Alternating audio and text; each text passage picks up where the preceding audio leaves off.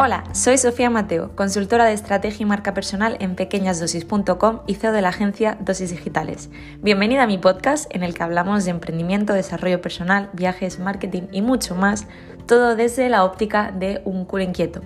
En este episodio vamos a hablar de cómo crear contenidos sin morir en el intento. Así que si eres emprendedora, esto te interesa. Vamos allá.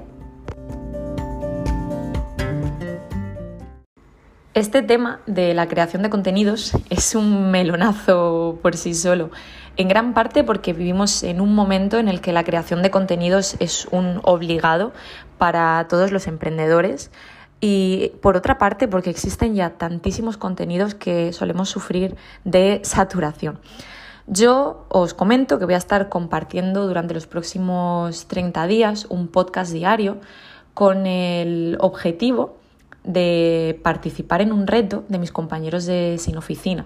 Y he elegido un formato, que es el formato de voz, en una plataforma que jamás he utilizado, para estrenarme con ello y para sumarle un puntito de dificultad y de superación. Justo hoy recibía un email de una compañera de, de, Sin Oficina que se llama Elena Madrigal y os la recomiendo 100%. Tiene una newsletter que se llama Making Process y en esta newsletter hablaba del síndrome del impostor relacionado con la creación de contenidos, ¿no? De cómo muchas veces el pensar que no somos suficientes o pensar que no tenemos un punto de vista nuevo o que no sabemos lo suficiente sobre una temática evita que, que nos mostremos y que compartamos nuestro punto de vista. Y me ha parecido un email muy interesante porque entre todo lo que ha compartido, que estaba genial, hay una frase que me ha impactado mucho y que decía, y es que participar en la Creator Economy, en la economía de crear contenidos, requiere mucho más compromiso que experiencia. Y para mí este punto es clave. Porque si nos centramos en la experiencia, entonces sí, es muy probable que suframos ese síndrome del impostor, porque siempre va a haber gente que va a saber más que nosotros. Y porque la experiencia es algo que se consigue con el tiempo, con la práctica. Entonces, esperarte a llegar a ese punto, ese nivel, va a evitar que te pongas en acción y que aprendas mucho más, porque la acción, el, compartir, el educar desde lo que tú ya sabes, es algo que también te ayuda a seguir aprendiendo y formándote. Por eso es mucho más interesante hacerlo desde el compromiso. Y es que el compromiso, como ya dice, es lo que va a hacer que aumenten tus probabilidades de éxito. Porque cuando tú tienes un compromiso de compartir, aunque sea un proceso de aprendizaje, todas tus ideas, este proceso es algo con lo que las personas que te siguen también se van a involucrar, también van a aprender y te va a ayudar a estar más o integrar estos conocimientos más en tu día a día. Y es que requiere de una constancia y de un compromiso muy bestia y de un coraje aún mayor el compartir día a día lo que estás aprendiendo. Y eso es un poco lo que quiero conseguir con estos, con estos audios, ¿no? Y este va a ser muy cortito, pero sí que me apetece centrarme en la pregunta inicial de cómo crear contenidos sin morir en el intento, porque además de batir este síndrome del impostor, viendo este proceso como una apuesta diaria por el compartir experiencias y compartir caminos sin necesidad de, educar, sino con la intención de compartir, que cambia muchísimo la, perspectiva y la intención y la ilusión con la que se comparten contenidos, porque ya no hay presión. ¿Vale? Pero es que aparte de eso, hay otro gran drama, que es el drama que además compartía otra compañera de, Sin Oficina hoy por, la plataforma de Discord, y decía que, le daba un poco de agobio el poder quedarse sin ideas. Y esto, trabajando con emprendedoras, es, es algo que he notado y he visto muchísimo. Y hay muchos recursos para no quedarse sin ideas. Primero de todo, por suerte o por desgracia, nuestras cabezas no paran en el día a día. Cuando te venga una idea a la cabeza, cuando te venga un pensamiento, una reflexión, coge una nota de voz, porque así la puedes eh, soltar conforme va llegando a ti y sácalo de tu cabeza y ponlo en una voice memo que tienen los móviles, puedes utilizarlo, una libretita que lleves contigo, lo que te resulte más sencillo. Pero ahí llaman ideas. Cuando salgas a la calle, escucha, Déjate, déjate recibir por todo lo que te viene en tu entorno. Cuando trabajes con tus clientes, ¿qué preguntas les suelen venir? ¿Qué preguntas suelen formularte?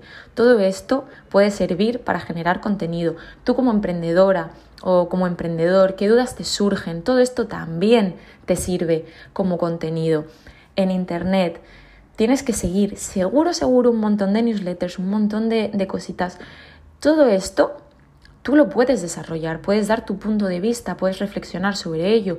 Yo lo hago y de hecho he descubierto en el podcast, aunque este solamente sea el segundo capítulo, que hay muchas cosas que quiero compartir y que a veces el pensar en redactar un email hace que se me quiten las ganas de compartirlo, porque honestamente me da pereza o tengo algo diferente que hacer, mientras que un audio de voz realmente me permite compartir la idea de la forma que fluye, en bruto, sin tener que dedicarle tanto tiempo y así evito que se me escapen estas ideas. Hay muchas más formas, por ejemplo, estudiando el mercado, ¿qué comparte la competencia? Y no solamente eso, ¿qué preguntas hacen sus seguidores en sus comunidades? ¿Qué temas están abriendo? Vuelve a estos emails, investiga, tira del hilo, ideas en internet, sigue emails de eh, newsletters de personas creativas que te pueden dar ese pico. A mí, por ejemplo, me interesa mucho el marketing, en parte porque estoy formada en marketing, en parte porque estoy lanzando la agencia y en parte porque me gusta y, es así, punto pelota, ¿no? Y sigo newsletters dedicadas puramente a hacer curación de contenidos de artículos de marketing.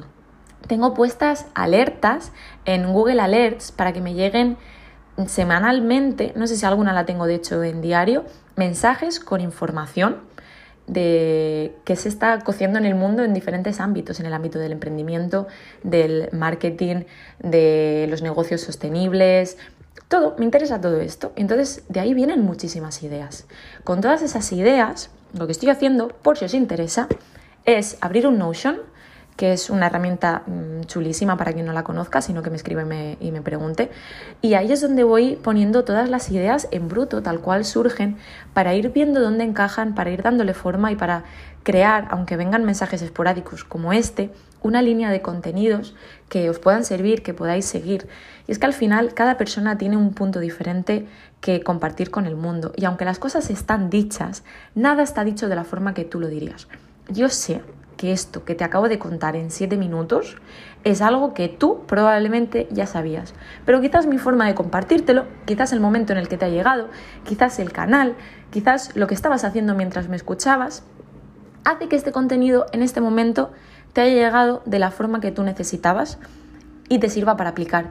O quizás no, quizás no te vale con solamente un impacto, quizás necesites luego escuchar otra cosa o leer una newsletter de otra persona o leer un artículo en internet sobre X para llegar a una reflexión y una conclusión que te sirva para pasar a la acción. Esto no lo sé, no lo puedo saber, me encantaría saberlo, pero lo que sí sé es que yo he compartido lo que sentía que tenía que compartir y que no me voy a quedar sin ideas, al igual que tú porque de verdad que las ideas están tanto en ti como en todo tu entorno. Búscalas, aprovechalas y compártelas porque tu voz es única. Y hasta aquí el podcast de hoy. Espero que lo hayas disfrutado y que si tienes cualquier duda me dejes un comentario. Recuerda que estoy en Instagram como arroba soy Sofía Mateo y espero leerte y escucharte. A ti también. Un abrazo.